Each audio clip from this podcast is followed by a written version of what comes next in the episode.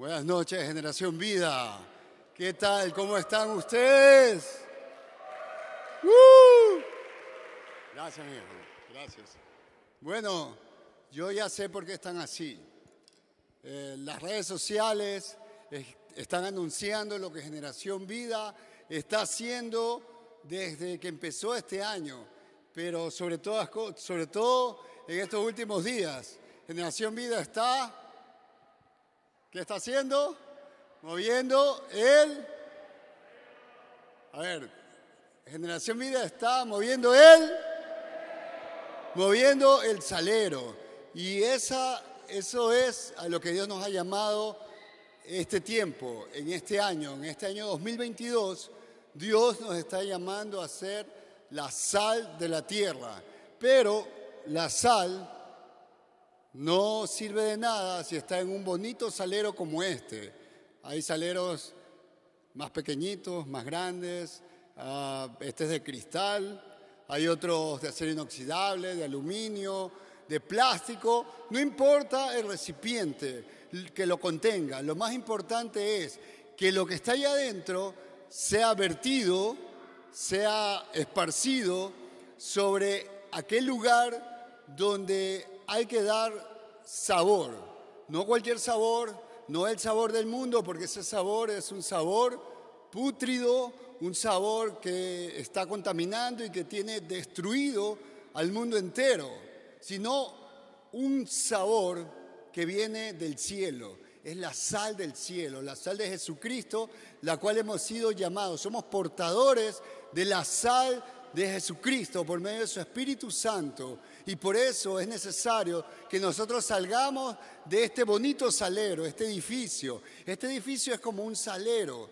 Sí, es un salero donde nos reunimos, nos, juntamos, donde la sal eh, está rica, donde la sal está chévere, donde venimos a llenarnos de la palabra de Dios, venimos a aprender, pero no serviría de nada porque en la misma palabra que Dios nos dice, si la sal no da su sabor, no sirve para nada más, sino para ser pisoteada. Y Dios no quiere que seamos pisoteados. Por tanto, Dios ya nos dio una, una, nos ha dado un mandato, una encomienda para todo este 2022. Y me da mucho gusto de ver cómo con alegría, con diferentes, de diferentes maneras, eh, usando estrategias que Dios les va dando a cada nexo, porque cada nexo es como si fuera un salero pequeñito, un salero pequeñito que está repartido estratégicamente a lo largo y ancho de la ciudad.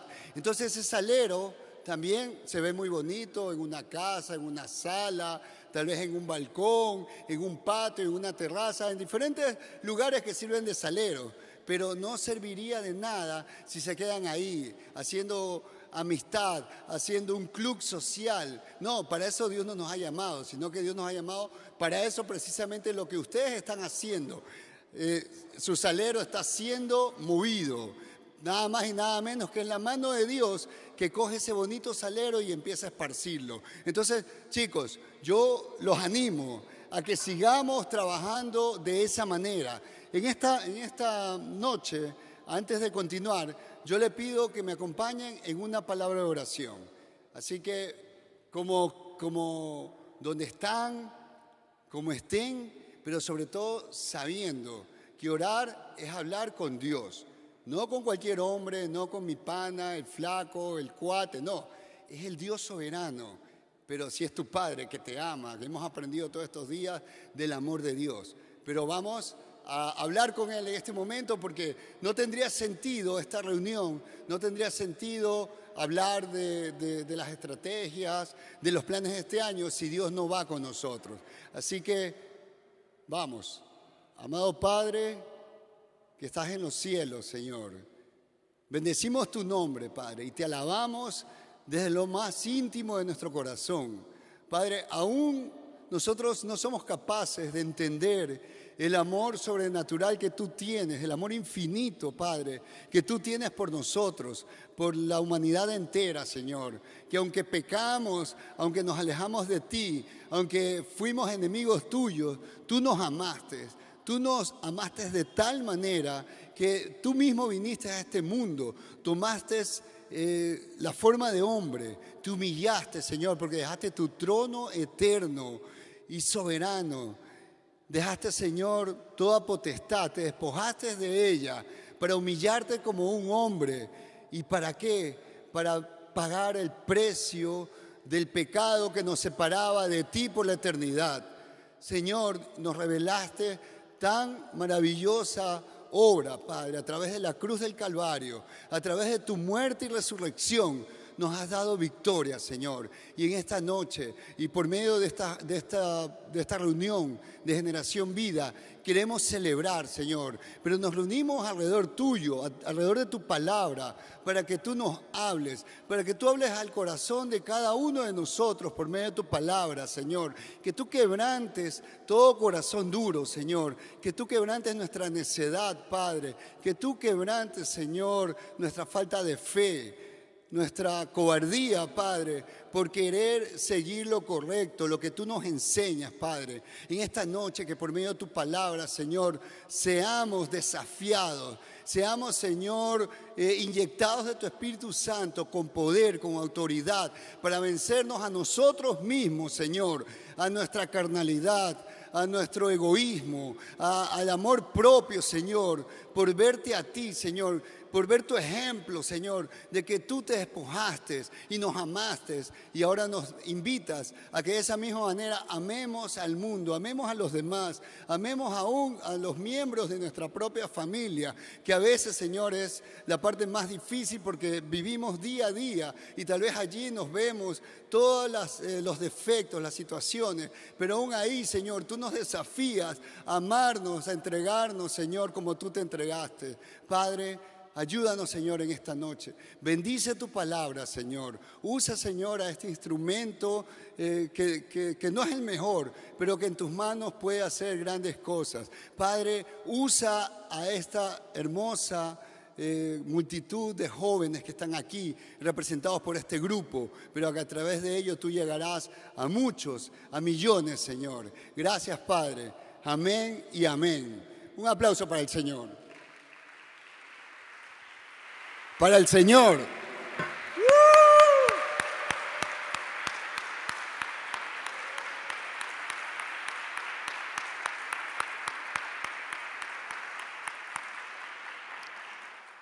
Amén, amén, amén. Hay, un, hay un fascinante, una fascinante historia que está descrita en el libro de los Hechos.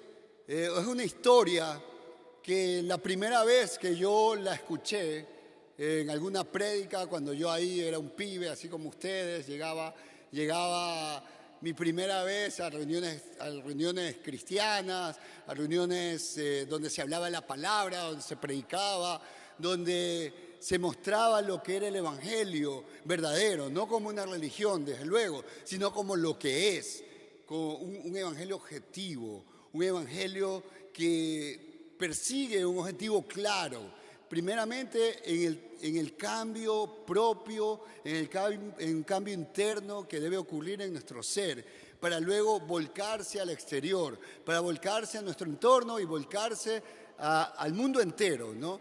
Entonces, eh, es una historia que cuando yo la oí, la pude casi visualizar y más o menos fue como una escena que sacó de mis ojos un velo y me permitió ver cómo el reino de Dios actúa, se mueve en medio de este mundo, en medio, en, este, en este lado de la eternidad. Sí, aquí donde nosotros estamos, estamos en un, eh, en un lado de la eternidad y sabemos que en este mundo somos pasajeros, pero somos ciudadanos eternos. Porque tú y yo y todo el mundo, todo hombre tiene un alma eterna, pero que está siendo cubierta, que no es posible ver porque nacemos naturalmente muertos, espiritualmente muertos. Pero cuando la palabra de Dios es expuesta y el Espíritu Santo se empieza a mover, empieza a obrar y lo primero que hace es sacarnos esa venda de los ojos y poder ver lo que es verdad, lo que va más allá de estos ojos como decía mi abuelito, que algún día los gusanos se comerán, ¿verdad? Y empezamos a ver lo fascinante, lo maravilloso, lo sobrenatural que ocurre en el campo espiritual, que es el campo eterno. Entonces, eh, yo les quiero hablar de una historia que está en el libro de Hechos y, y ahora precisamente que estamos hablando de que hemos recibido un llamado a ser la sal de este mundo, he querido traer a colación esta historia. He querido porque esta historia nos va a enseñar mucho de manera objetiva. Ahora que estamos nosotros tomando contacto con el mundo entero, con nuestra sociedad, una sociedad eh, difícil. Y por cierto, a esta charla eh, yo le he puesto de título Ser sal en tiempos difíciles. ¿sí? Ser sal en tiempos difíciles. ¿Por qué motivo? Porque nos estamos moviendo en una sociedad, en un mundo que es peligroso, que es difícil. Una sociedad que día a día se vuelve más controversial, más agresiva, más confusa y más peligrosa. No solamente desde el punto de vista, porque a veces nos asustamos porque, porque hay delincuencia, porque hay sicariatos, porque hay robos, asesinatos, eh, eh, violaciones, etc. No, sino estamos, yo, yo quiero que ustedes se enfoquen en que hay un peligro mucho más profundo, peligros que van más allá del entendimiento humano, y es el peligro espiritual, porque vivimos constantemente en guerra. ¿sí? Ahora sabemos que hay una guerra, eh, una guerra sangrienta, una, una, guerra tal vez injusta, desde luego, porque todas las guerras en este mundo no son eh, justas, eh, son por egoísmos humanos, por querer poseer, por querer dominar, por tener el poder, por sobreponerse sobre otros. Entonces, no hablo de esa guerra, hablo de una guerra que empezó en el mismo huerto del Edén, cuando Satanás pretendió arrebatar a Dios su, su, creación predilecta, es decir, a ti y a mí.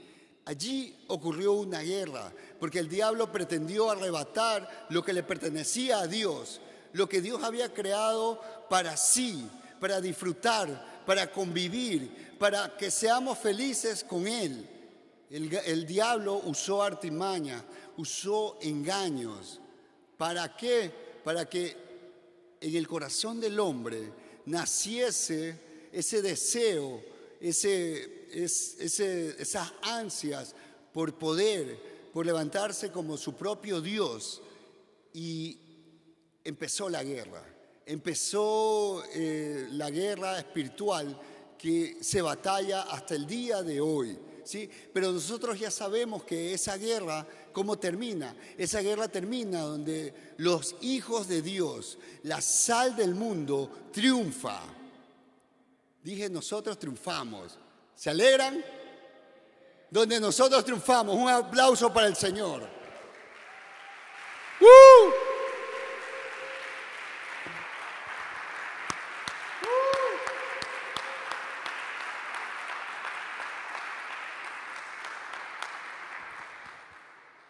Cuando un ejército se lanza contra otro, y se lanza y se lanza con todo su arsenal, con, todo su poderío, visualiza y por lo menos el líder tiene que hacer que todo su ejército visualice el éxito, visualice de que es un ejército que va a aplastar al otro y que va a ganar y que va a salir con la victoria.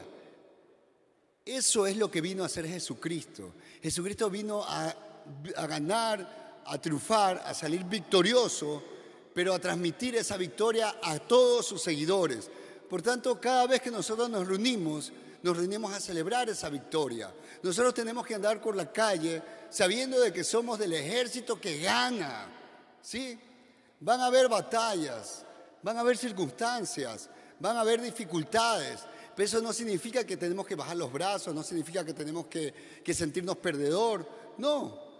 ya somos más que vencedores, dice la palabra. Y por tanto es así como nosotros tenemos que caminar. Entonces, por eso es que yo quiero traer a colación esta historia, porque esta historia me habla de un par de hombres, un par de jóvenes tal vez en ese tiempo, de que caminaron por las calles siendo sal del mundo y batallaron, pero triunfaron.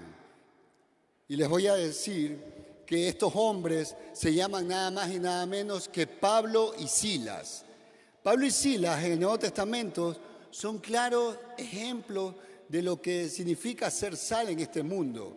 Una sal que contagia a los demás, que aunque estaban encarcelados, ellos seguían influenciando y preservando a todos los, que, a los presos que estaban con ellos. Es que esto es fascinante, mis queridos. O sea, estos hombres, Pablo y Silas, estaban encarcelados en esta historia que ya les voy a leer, no se desesperen, por favor, solo estoy haciendo un pequeño adelanto. Estos hombres estaban encarcelados.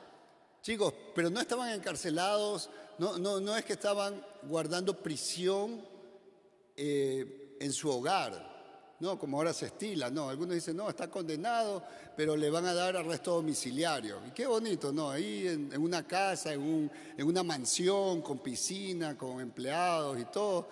Eh, eso, eso como que no es prisión. No, aquí les estoy hablando de una mazmorra, de un sitio muy deplorable, un lugar húmedo, oscuro y seguramente subterráneo, porque así se estilaban. Eh, las cárceles, las prisiones en el tiempo de los romanos, en aquellos tiempos del que les estoy narrando. Entonces, estos hombres fueron encarcelados no por estar haciendo algo malo, sino por estar predicando el Evangelio, haciendo la labor de Dios, la labor que se nos ha sido encomendada a nosotros. Ellos nada más y nada menos que empezaron a ser esparcidos, era la sal que Dios esparció en ese momento así como tú y yo estamos siendo esparcidos en este tiempo, en este siglo, en, estos, en este año 2022 complicado para el mundo. Sí, tú y yo estamos siendo enviados a ese mundo complicado. Entonces, leamos lo que dice la historia en Hechos acerca de Pablo y Silas en la cárcel. Nos dice, una vez cuando íbamos al lugar de oración, nos salió al encuentro una joven esclava que tenía un espíritu de adivinación. Con sus poderes ganaba mucho dinero para sus amos. Nos seguía a Pablo y a nosotros gritando. Entonces miren, era una joven esclava que tenía un espíritu de adivinación, que era una vieja, no que era una no, no les escucho, chicos. Una. Una. Cada vez son menos. Una. Una joven. No, una joven, yo me imagino que estaba entre los 15, 25 años, por ahí. No dice la edad precisa, pero era una joven. Una joven seguramente como una de las señoritas que está por aquí, ¿verdad? Era una joven esclava, ¿sí? Que tenía, ¿qué cosa tenía? Un espíritu de adivinación. Entonces, esta chica, esta joven, era doblemente esclava, ¿sí? Era esclava física, porque era una esclava que, tenía un amo, un amo, este, un, amo que tenía derecho eh, sobre ella, pero a su vez estaba siendo poseída por un espíritu. Entonces, nada más y nada menos estamos hablando que era una joven que era doblemente esclava, esclava física y esclava espiritual. Entonces dice que esta joven lo, estaba siguiendo a Pablo y gritando, estos hombres son siervos del Altísimo y les anuncian a ustedes el camino de salvación. O sea, cualquiera que lo escuche dice, wow, estaba también predicando esta mujer, pero dice que no tenía un espíritu bueno, era un espíritu demoníaco. Pero ¿cómo es esto? ¿Cómo que un espíritu demoníaco hablaba a favor de aquellos hombres que predicaban la palabra de Dios? Bueno, hay dos razones. Una es que el diablo siempre se opone a los planes de Dios. Obviamente el plan de Dios era que Pablo y Silas, mientras caminaban por la ciudad, por esa ciudad, por ese pueblo, por esa aldea, no es que estaban eh, paseando, no estaban haciendo vida social, no estaban visitando amigos, no, no, no estaban de compra, de shopping, no, no, no. Estaban haciendo la labor de ser la sal del mundo en ese tiempo. Pero se topan con este personaje, con esta señorita, con esta jovencita que era esclava, pero que a su vez estaba esclavizada por un espíritu demoníaco. ¿sí? Pero este espíritu le impulsaba a que gritara lo que estos, que estos, que estos jóvenes de generación vida de ese tiempo, ¿no? Lo que estaban haciendo, ¿no? ¿Por qué motivo? Porque en ese pueblo, en ese lugar, era un, lugar de idolatría. Era una ciudad de idolatría donde se adoraba a todos los dioses menos al Dios verdadero.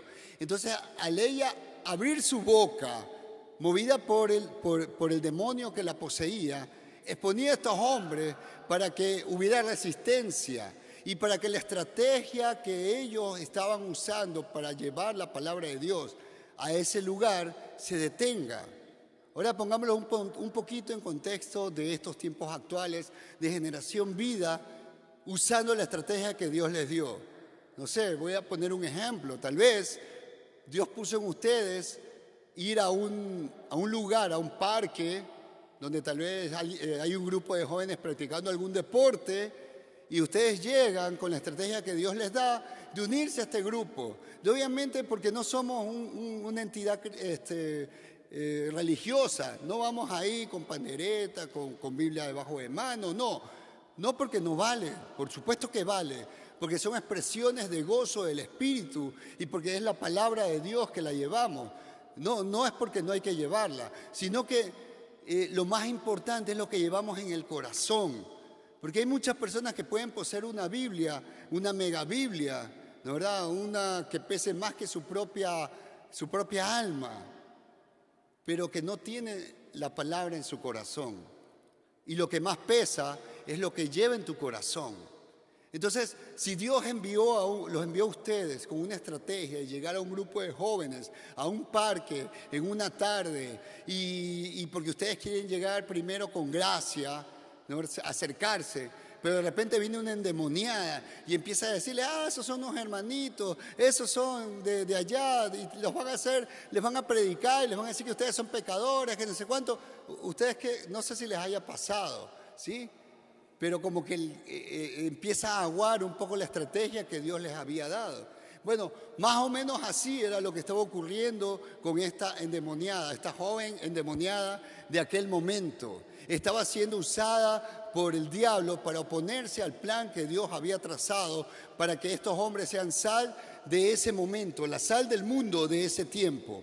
Entonces, lo otro es que hasta los demonios se tienen que someter cuando ven la luz y ven la verdad. Ellos quedan expuestos obviamente ellos no quieren que la palabra cumpla su propósito. Entonces ellos tienen que declarar, tienen que buscar una artimaña, tienen que buscar una oposición. Una oposición que aparentemente a veces se puede pintar como una facilidad. Porque cualquiera diría, wow, nos está haciendo hasta publicidad. Oye, está usando las redes sociales para decir lo que vamos a hacer. Pero ojo, no necesariamente es la estrategia que Dios quiere usar. Satanás quiere usar todo en contra de que corra el Evangelio. Así que nosotros también tenemos que, como sal, ser astutos, ser discernir, eh, discernir, no dejarse llevar por las facilidades de este mundo, por las facilidades que Satanás quiere aparentemente dar, para que sí, Satanás dice, no, mira, tranquilo, yo te apoyo, oye, no soy tan malo, ¿cómo vas a creer? de vez en cuando, como que sí le hago el Evangelio, ¿sí? Pero cuidado, hay espíritus religiosos que suelen moverse, espíritus engañadores que pueden aparentemente usar para desviar, para, para quitar, desenfocar el plan que Dios tiene para que ustedes sean efectivamente sal en este mundo que nos necesita. Entonces, algo así estaba pasando en este momento. Perdón. ¿Y qué pasó? Y dice que así continuó durante muchos días. Entonces, mientras Pablo y Silas estaban siendo sal en ese mundo, en ese momento, en esa ciudad, dice que esta mujer seguía fastidiando, hasta que por fin Pablo se molestó tanto que se volvió y reprendió, al espíritu. Bueno, hasta Pablito se demora, ¿no? Eh, dice que después de algunos días, Pablito ya se calentó y dijo, ya me tiene harta esta mujer, así que la reprendió y vamos a ver lo que pasó. Dice, en el nombre de Jesucristo te ordeno que salgas de ella. Y en aquel mismo momento el Espíritu la dejó. Entonces ahí vemos una tarea de lo que ocurre cuando somos la sal de este mundo. Vemos la sal que libera y sana. Esta mujer era doblemente esclava, ¿sí? Era esclava física, humana, natural, por decirlo así, y era esclava espiritual. Sí, vamos a ver qué pasó. La primera, eh, Pablo vino y, y expulsó el demonio que había en ella. ¿sí? La reprendió al demonio y el demonio salió inmediatamente. ¿sí?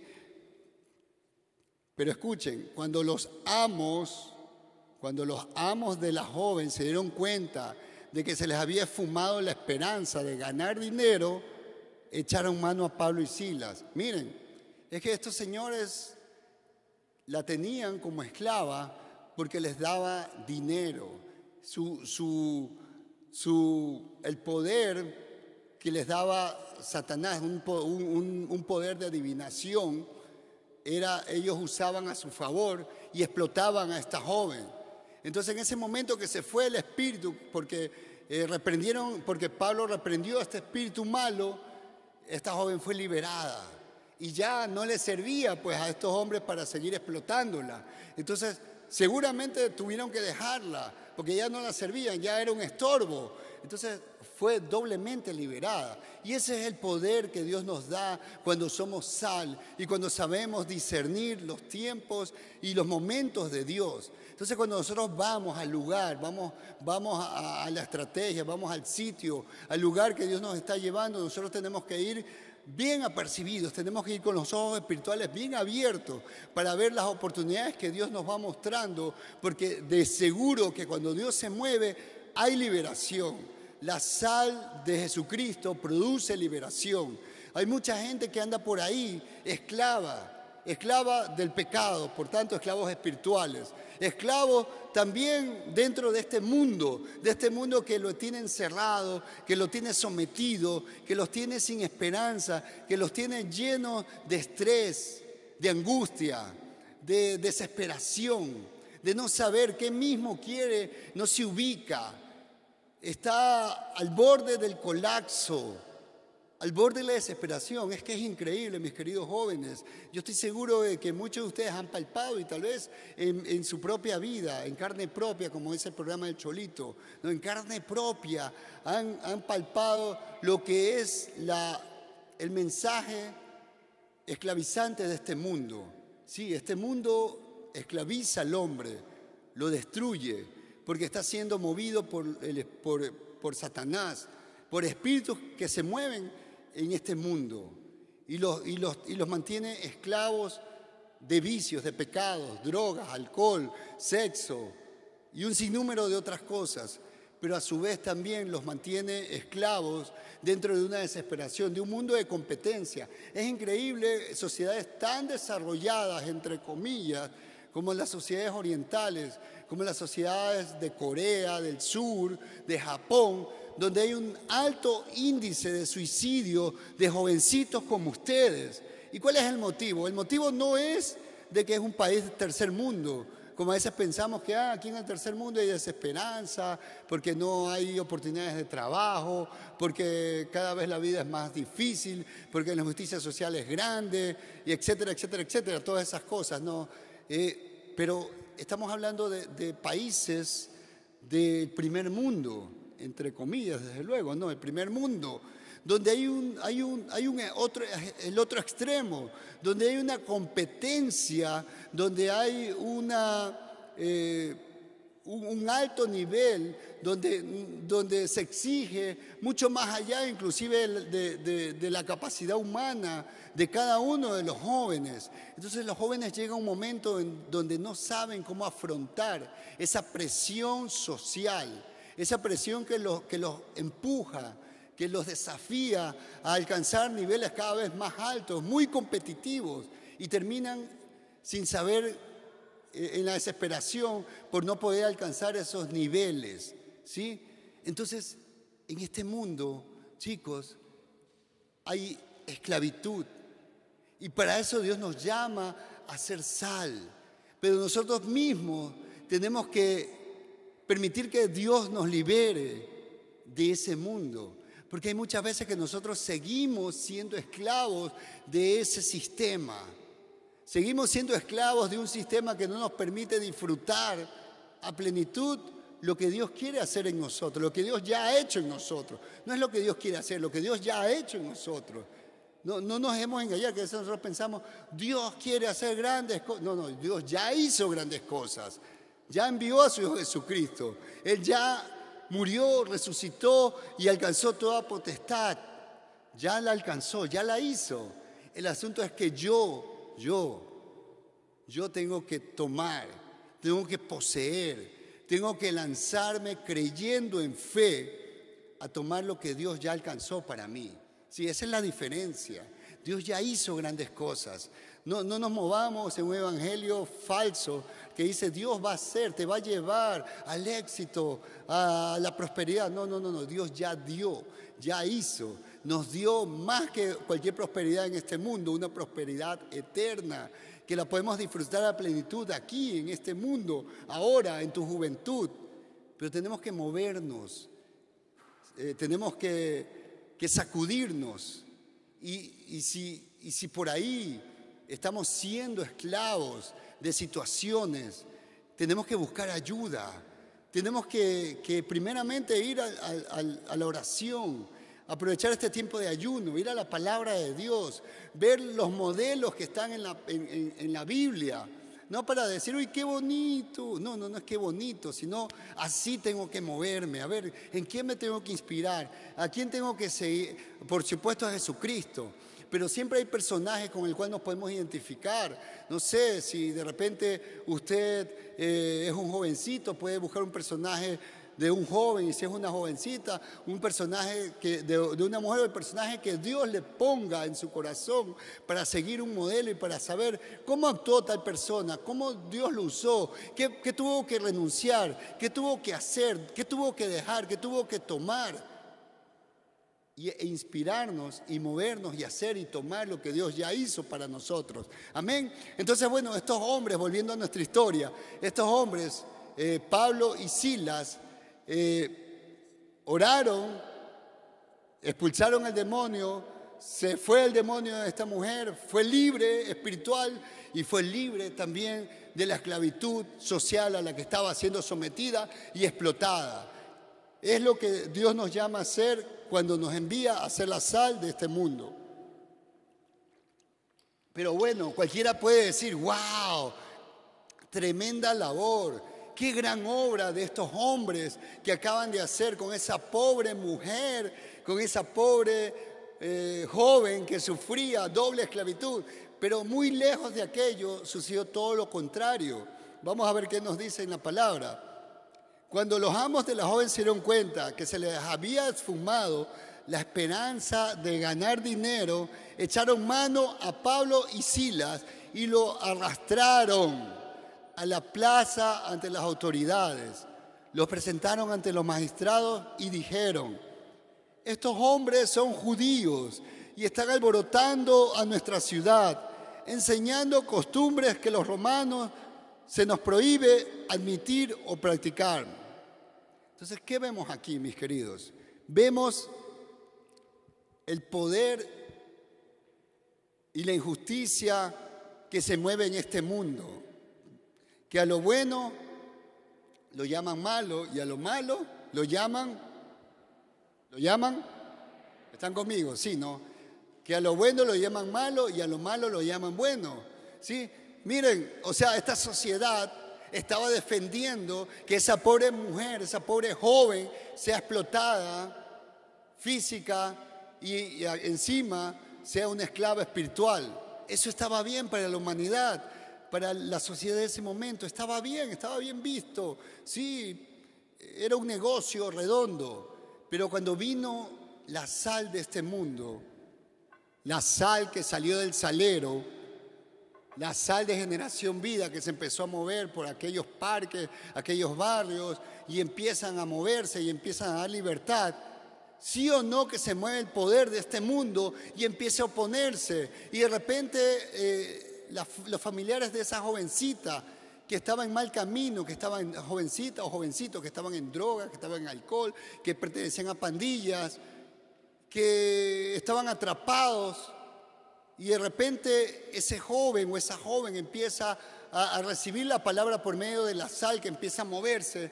Y cuando uno piensa, wow, qué chévere lo que Dios ha hecho, entonces uno esperaría que la mamá, el papá dijeran, wow, qué bien, qué bien Juan, qué bien Luis, qué bien María, wow, la obra que Dios ha hecho a través de ti sobre mi hijo. Pero muchas veces ocurre todo lo contrario, mis queridos. ¿sí? Hay oposición y la mamá empieza a decirle, Chuzo, ahora te hiciste hermanito, pero era mejor como cuando estabas en el mundo. Y, se olvida de dónde venía y cuánto sufría porque por ese, ese hijo o hija cuando estaba siendo atrapada. Pero sucede todo lo contrario muchas veces. Entonces chicos, no nos debemos sorprender cuando ocurre aquello en nuestros tiempos. No debemos bajar los brazos, no debemos flaquear, no debemos nosotros eh, desinflarnos o, entrar en depresión o, no creerle a Dios. No, esto va a ocurrir. Ya le ocurrió a Pablo, le ocurrió a Silas. Una ciudad se movió en contra de ellos. Y bueno, al menos a nosotros no nos, no nos arrastran. Hasta, que, hasta el día de hoy no he escuchado que alguien lo haya arrastrado por ser la sal de este, de este mundo, ¿verdad? Cuando lo arrastren me avisa para ir a celebrar, ¿sí? porque es, es maravilloso que, que algo así ocurra por predicar el Evangelio del Señor, es un privilegio, ¿no? Pero ocurrió, le ocurrió a Pablo, los arrastraron, dice la palabra, lo arrastraron a la plaza ante las autoridades y lo acusaron. Entonces la multitud se amotinó contra Pablo y Silas y los magistrados mandaron que se les arrancara la ropa y los azotaran. ¿Sí ven? Les dieron una paliza, los despojaron. ¿sí? Después de darles muchos golpes, los echaron en la cárcel y ordenaron al carcelero que lo custodiara con la mayor seguridad. ¿Sí se fijan, chicos? Seguramente en, eso, en ese calabozo, en esa cárcel, habían ladrones, asesinos, violadores, estafadores y toda clase de, gente mala, de delincuentes.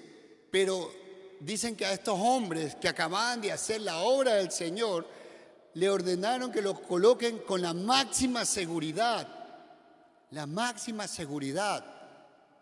Chicos, no nos, mejor dicho, esto de aquí nos debe motivar a ser valientes ante el llamado del Señor. Sí, tal vez cuando tú empieces a predicar en tu trabajo, cuando tú empieces a, compartir la palabra en medio de tus compañeros de trabajo, en tus compañeros de, universidad, en tus compañeros de colegio, eh, en tu barrio, donde sea, vas a tener oposición vas a tener gente que se va a levantar en contra tuyo.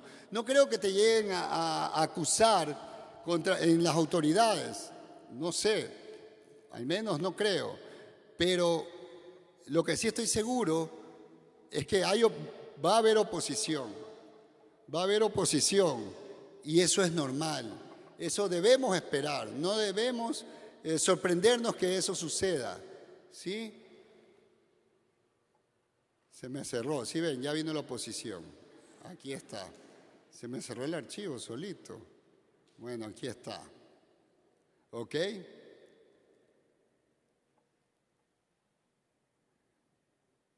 Y, bueno, aquí viene lo más interesante. Dice, a eso de la medianoche, Pablo y Silas se pusieron a orar y a cantar himnos. No, no, antes de eso, antes de eso. Dice, después de darle mucho golpe, lo echaron en la cárcel y ordenaron al, carcelero que lo custodiara con la mayor seguridad. Al recibir tal orden, este los metió en el, el calabozo interior y le sujetó los pies en el cepo. ¿Qué es cepo? ¿Alguien sabe qué es cepo? Cepo. No, yo tampoco.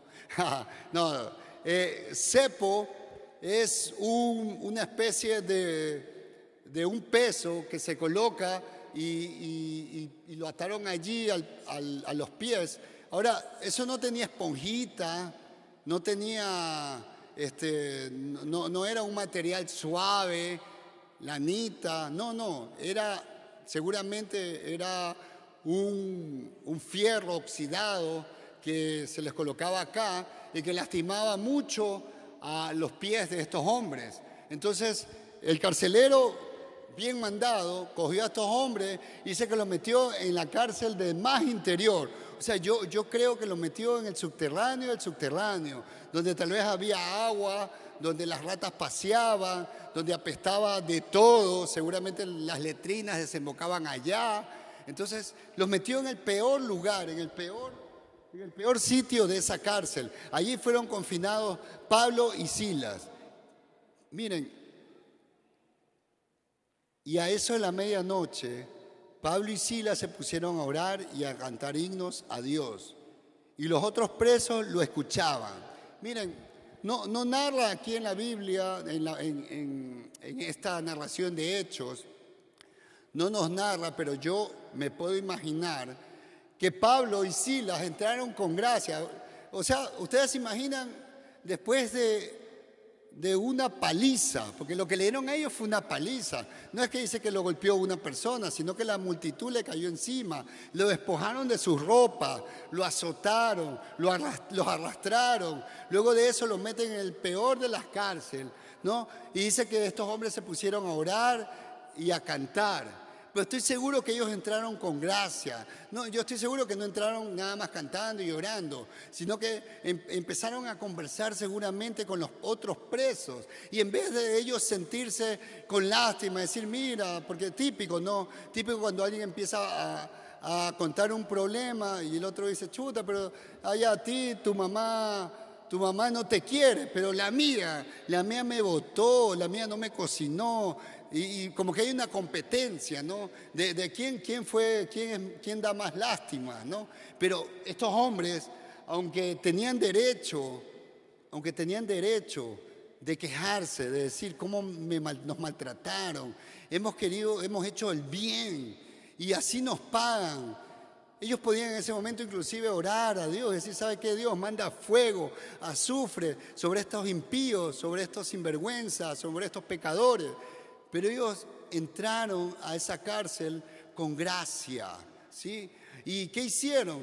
Luego de entrar con gracia, estoy seguro que se pusieron a conversar y a entender cuál era la situación de cada uno de estos hombres, ¿sí?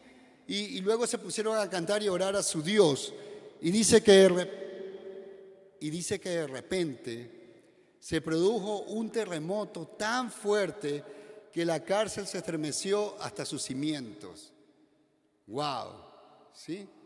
Miren, cada vez que leo eso, me acuerdo una, una escena, ¿no? Este, estaba recién casadito y estábamos con mi esposa aplicando a un, a un, crédito bancario. Eh, estoy haciendo un paréntesis, ¿no?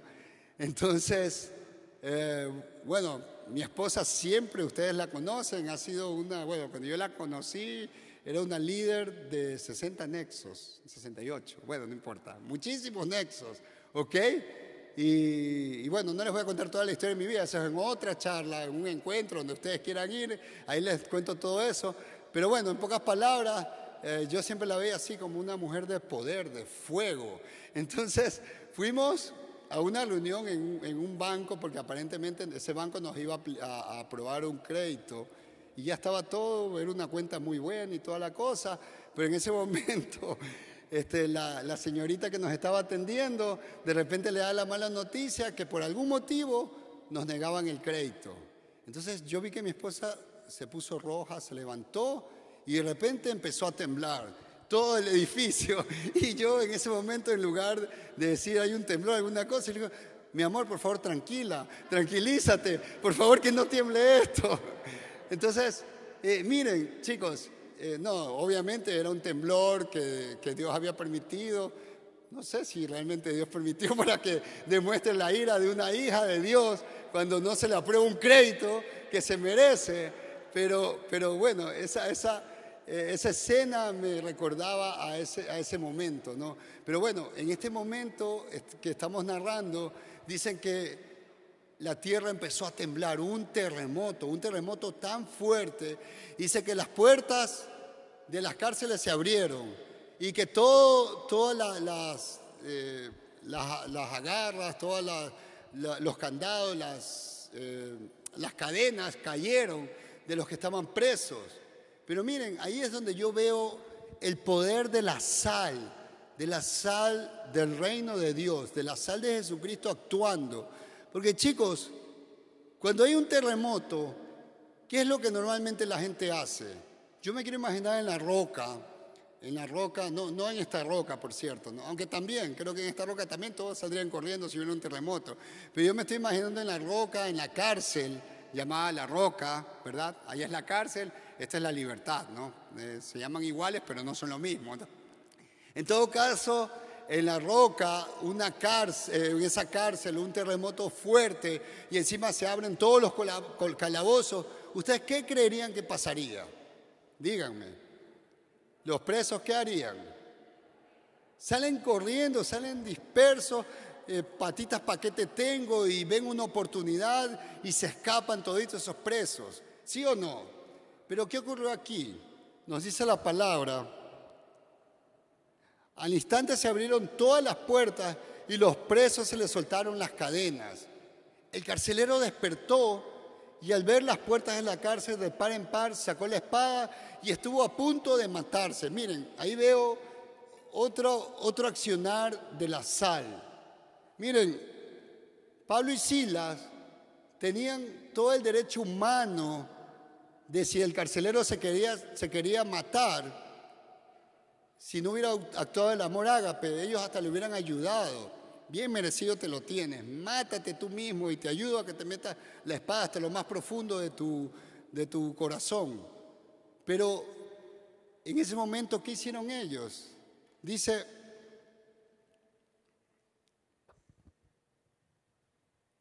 pero Pablo le gritó, no, perdón, el carcelero se despertó y ve las puertas de la cárcel de par en sacó la espada y estuvo a punto de matarse, porque pensaba que los presos habían escapado. Pero Pablo le gritó, no te hagas ningún daño, todos estamos aquí, ¿ok? No te hagas ningún daño, todos estamos aquí. Vemos cómo es el amor ágape. Cuando me han golpeado, me han arrastrado, me han puesto en el peor lugar de una cárcel, húmeda, pestosa, llena de ratas, ¿Cómo cualquier humano se sentiría? Con odio, con coraje, con ganas de venganza. Y si veo la oportunidad, que se muera. Pero el amor ágape de Dios actuó con amor y misericordia, impidiendo de que este hombre se matase. No te hagas daño. Y ahí viene otro, otro actuar de la sal. Ningún preso se ha escapado. Chicos, ¿Qué podía retener a unos presos que estaban allí encarcelados en las peores condiciones humanas, en condiciones infrahumanas? Y se abren las, hay un terremoto, o sea, si nosotros estando libres, hay un terremoto, salimos corriendo. Pero ellos estaban encarcelados, se abren las, se abren las puertas de la cárcel, se caen las cadenas y hay un terremoto. ¿Qué es lo normal? Lo humano. Salir corriendo, disparado, ahorita, patitas, ¿para qué te tengo? Pero hubo un poder sobrenatural que hizo que esos presos se mantuvieran allí. Y es allí donde se ve el poder sobrenatural de la sal de Cristo. Ellos habían empezado a sazonar, aunque ellos habían llegado maltratados, golpeados, vituperiados, eh, arrastrados, ellos seguían siendo sal, ellos no habían perdido su, su esencia, la esencia de Cristo se mantenía intacta. Mis queridos, es lo que nosotros tenemos que vivir. Este mundo nos va a golpear, este mundo eh, es difícil, este mundo no es fácil y Jesús nos, nos advirtió, en el mundo tendréis aflicciones, pero tranquilos, yo he vencido al mundo, dijo Jesús. Entonces es así como nosotros tenemos que vivir. En este mundo tendremos aflicciones, tenemos malas noticias, tenemos, tal vez tenemos ciertos planes que de repente de la noche a la mañana se hacen agua, pero no te aflijas. Jesús venció al mundo lo tenía claramente Pablo y Silas, por eso ellos pudieron mantener la esencia de la sal de Cristo, aun en medio de esas situaciones tan calamitosas. La sal de Cristo no se desvanece, la sal de Cristo ante cualquier situación permanece intacta. Y ellos habían sazonado a esa cárcel, a todos esos hombres que estaban allí eh, en las peores condiciones, que estaban allí tal vez injustamente, que estaban tal vez condenados justamente, no importa, pero había llegado la sal de Cristo a contagiar a esos hombres.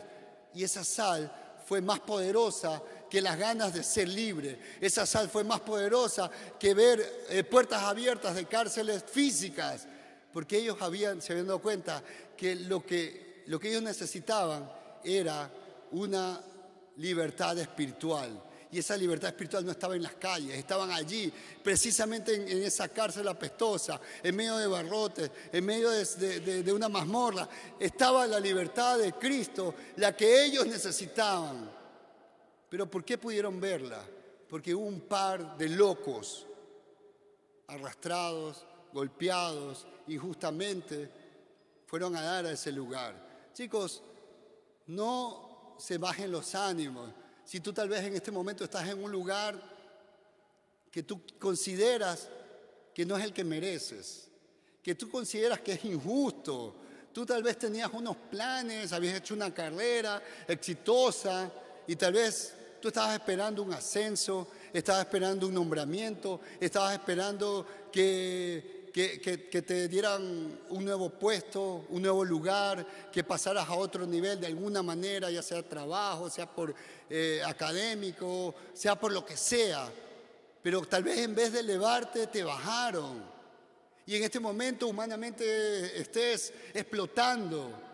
Pero acuérdate, en el mundo tendréis aflicción, mas yo he vencido al mundo. Confiad. Y la y, el mensaje es confía. Allí donde estás, Dios te ha, permitido para que tú seas sal. Tú no sabes cuántos presos espirituales están alrededor de ese lugar que no quieres estar. De un lugar tal vez duro, lugar apestoso, un lugar injusto, un lugar que no te agrada. Pero hay un propósito y eso es lo que tienes que ver. ¿Cuál es el propósito de Dios? Si eres sal, sala. Si eres sal, da sabor, pero sabor de Dios, no sabor de amargura, no sabor de rencor, de, venganza, sino sabor de Cristo. Eso es lo que estos hombres habían hecho en, esa cárcel. ¿Y cuántos hombres fueron libres aunque tuvieron que volver a ser encerrados? Ya no fueron los mismos. Ya no fueron los mismos. Estoy seguro que de ahí salieron los grandes predicadores del primer siglo de la historia de nuestra iglesia, de nuestra iglesia victoriosa. Estoy seguro que eso no solamente quedó en un bonito eh, mensaje para ser predicado, sino que estoy seguro que ahí se escribió con sangre, dolor, sudor, la historia que ahora la podemos vivir cómodamente. Pero ahora estamos viviendo tiempos difíciles, mis queridos. Estamos en una antesala de una posible tercera guerra, pero no te asustes, tranquilidad, tranquilidad. Pase lo que pase, suceda lo que suceda, Jesús venció a este mundo. Tenemos la victoria caiga una bomba nuclear, tranquilos. Pero mientras estemos aquí vivos en este mundo, tenemos que seguir sazonando, tenemos que seguir siendo la sal que contagia donde sea que estemos. Es el desafío, es el mandato de Dios. Si amas a Dios, tenemos que hacer la obra. Si amamos a Dios, tenemos que hacer la obra y tenemos que dejar cosas, tenemos que eh, dejar y matar nuestro ego, que es nuestro peor enemigo, mis queridos. Es, el enemigo más difícil, no es aquel que te cae mal, ese, ese compañero de trabajo, ese jefe, tus padres, no sé, el peor enemigo es, eres tú mismo, soy yo mismo, ¿sí? Porque tenemos un orgullo que a la humanidad la hizo caer y pecar contra Dios, y eso no ha cambiado. Seguimos siendo esos pecadores, seguimos siendo esos soberbios, seguimos teniendo esa naturaleza pecaminosa que se quiere mover, que se quiere levantar. Pero tranquilos, confiad, Jesús ha vencido y nos ha dado el poder de su palabra, nos ha dado su Espíritu Santo que gracias a Dios, gracias a Él mismo, está presente y nos redarguye. Si tú has venido acá porque te sientes que has pecado, que te has revolcado, que has caído, sí, has venido a buen lugar, este es el lugar donde necesitas, pero es no solamente para que eh, eh, te, limpies un poquito y vuelvas allá a volver a hacer lo mismo, no, sino para que permitas que Dios parta en dos ese corazón y permite que Dios penetre y siga haciendo su obra. Entonces, eh, eso es lo que estaba pasando con estos hombres. Entonces vemos el poder de la sal que contagió a ese, a ese puñado de hombres encarcelados. Y el carcelero pidió luz, entró precipitadamente y se echó temblando a los pies de Pablo y Silas. Luego los sacó y les preguntó, señores, ¿qué tengo que hacer para ser salvo? Esa es la palabra más dulce que nosotros podemos escuchar cuando alguien nos dice, ¿qué tengo que hacer para ser salvo? Porque ahí viene el Espíritu Santo borboteando como, como ríos de agua viva del interior nuestro.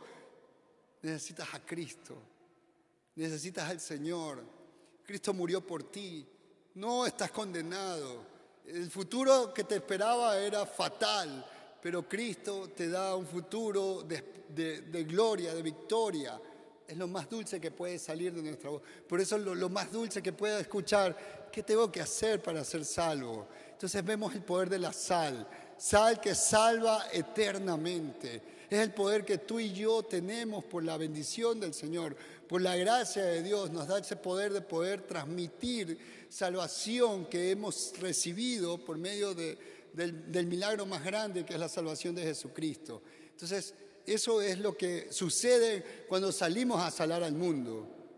Dice, siguiendo la historia, luego le expusieron la palabra de Dios, le expusieron la palabra de Dios a él y a todos los demás que estaban en su casa.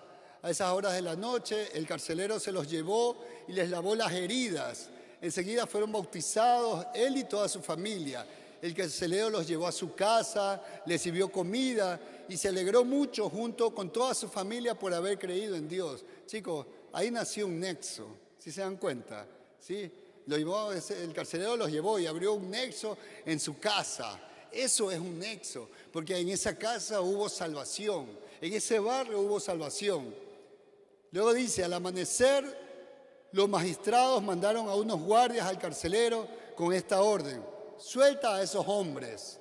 El carcelero entonces les informó a Pablo, los magistrados han ordenado que los suelte, así que pueden irse, vayan en paz. Pero Pablo respondió a los guardias, ahí viene la autoridad de Dios, ¿cómo? A nosotros que somos ciudadanos romanos, que nos han azotado públicamente y sin proceso alguno, y nos han echado en la cárcel, ahora quieren expulsarnos a escondidas. Nada de eso, que vengan ellos personalmente a escoltar hasta la salida. Dice, los guardias comunicaron la respuesta a los magistrados. Estos se asustaron cuando oyeron que Pablo y Silas eran ciudadanos romanos, así que fueron a presentarles sus disculpas. ¿Qué les fueron a presentar? Sus disculpas. Ok, ya les cuento. Los escoltaron desde la cárcel, pidiéndoles que se fueran de la ciudad. Al salir de la cárcel, Pablo y Silas se dirigieron a la casa de Lidia, donde se vieron con otros hermanos y los animaron y después se fueron. Dios hace justicia. La justicia es de Dios, mis queridos. Miren, Pablo y Silas tuvieron muchas oportunidades de tomar eh, venganza, de, hacer justicia por, por sus propias manos, pero no lo hicieron, lo dejaron en manos de Dios. Pero llegó el momento donde Dios les dio el honor que ellos merecían de hijos de Dios. Entonces estos mismos hombres que los habían ordenado ser encarcelados, ser torturados y ser metidos en esta cárcel, tuvieron que acompañarlos y escoltarlos a que salgan libres. Eso hace Dios. Entonces, mis queridos, en esta noche, eh, estudiando este, esta historia maravillosa, espectacular de estos hombres, de Pablo y Silas, siendo sal en medio de ese mundo, de ese entonces, del primer siglo de la historia de nuestra iglesia, de la historia de la salvación del, mundo, eh, tenemos que nosotros inspirarnos. Tenemos que ser Pablo y Silas de este siglo, Pablo y Silas de esta ciudad de Guayaquil, Pablo y Silas de tu barrio, Pablo y Silas de tu, de tu, de tu, de tu familia, de tu universidad, de tu trabajo, y empezar a ver las cosas como estos hombres la vieron y pudieron sazonar, pudieron dar sabor de Cristo a gente que estaba sin esperanza. Amén. Y esta noche yo no sé ¿Cuántos jóvenes tal vez se encuentren encarcelados o tal vez se encuentren esclavizados de alguna manera? Lo que les puedo decir que han llegado, han llegado a buen sitio, porque aquí está la presencia del Señor, porque el Señor se mueve en medio de aquellos que lo buscan, de aquellos que se reúnen en su nombre, dice que Él está en medio, y esta reunión es para Él y por Él y es una casa para servir a todos aquellos necesitados. Jesús dice, venid a mí los que están trabajados y cansados, que yo les daré descanso. Y si tú has venido hoy, ya sea por tu primera vez, por tu segunda, tercera, cuarta, mil millones de veces, yo te voy a, decir que así como Pablo y Silas hicieron mientras pasaban por esa ciudad, yo te voy a decir, hoy ha llegado el día de la salvación. Dios quiere darte salvación. No solamente resolver el problema físico, natural por el que estás pasando en este momento. Hasta puede ser que no, no seas liberado de esa situación. Pero lo que sí te voy a decir, que Dios ha venido a darte una vida eterna. Una vida que vas a disfrutar por la eternidad de la eternidad. Pero ¿cómo, cómo ocurre aquello? Bueno, ocurre cuando tú abres tu corazón al Señor cuando tú reconoces que eres un necesitado, yo lo tuve que hacer en mi momento. Tuve que reconocer que a pesar de que aparentemente mi vida era exitosa, sin embargo estaba llena de fracaso espiritual porque estaba condenada a una muerte eterna. Pero hasta que Dios me hizo ver, cuando yo decidí abrir los ojos a Él, cuando sinceramente me reconocí como pecador y dije, Señor, de verdad te necesito, Señor, ¿qué tengo que hacer? Porque estuve a punto de hacer locuras como la del carcelero, eh, ya tirarme de abandono, matarme, decir ya no hay, no hay esperanza, no sirve de nada. Pero Dios mandó a alguien y dice, oye, detente, tengo planes para ti. No te digo que te vas a hacer millonario, rico, que vas a tener carros, casas, propiedades. No se trata de eso. Eso, si Dios te lo da, es algo circunstancial, pasajero y para que sea usado para su reino. ¿sí? No nos movemos por eso, no por las cosas de este mundo que son basura, sino que nos movemos por alcanzar lo eterno, las almas. Así que tú estás aquí porque eres un tesoro que el Señor ha querido traer de vuelta a su reino. Así que yo te invito a que no te vayas de aquí sin hablar con el Padre. ¿sí? Así que donde estés, no te digo repite una oración, sino que hagas una oración con tus propias palabras. Descríbele al Señor tu situación, tu problema, tu conflicto, tu dolor, Preséntate delante de Él. Y así como, como este carcelero que seguro estaba escuchando lo que Pablo y Silas estaban predicando, tal vez tú estuviste, estás aquí y estás escuchando esta historia. Y, por medio de esta historia, seguramente Dios te está proyectando la situación en la que estás viviendo. Entonces, ora, ora al Padre. Yo voy a hacer una oración, pero tú hazla con tus propias palabras, pero sobre todo con tu propio corazón. Padre, gracias Padre. Te alabo Señor. Padre, así como Pablo y Silas te adoraron en medio de la cárcel, luego de ser garroteados, arrastrados, vituperados, burlados, menospreciados, sufriendo dolor en su cuerpo. Tú los usaste, Señor, para hablar a otros hombres que estaban pasando situaciones similares o peores. Pero ellos fueron valientes, no bajaron sus brazos. Señor, he aquí jóvenes jóvenes, Padre, que están pasando por situaciones, por problemas, por conflictos propios, por luchas, que tal vez se sienten que no son entendidos por sus padres, por la sociedad, por el mundo, por sus líderes, por sus pastores. Pero ellos hoy abren su corazón a ti, Señor. Presentan su dolor Señor, tú escuchas, Señor, la oración de ellos, Padre. Y háblales en lo profundo de su corazón. Toca esa fibra, Señor, que es necesaria para reconocerte a ti, Padre, como la única salvación, oh Jesucristo. Yo te pido, Señor, que allí donde ellos están, Padre, allí en la lucha, tal vez en este mismo momento hay una lucha en su ser, en su corazón. Un conflicto se mueve. Padre, yo te pido libertad, Señor. Libertad para ellos, Padre.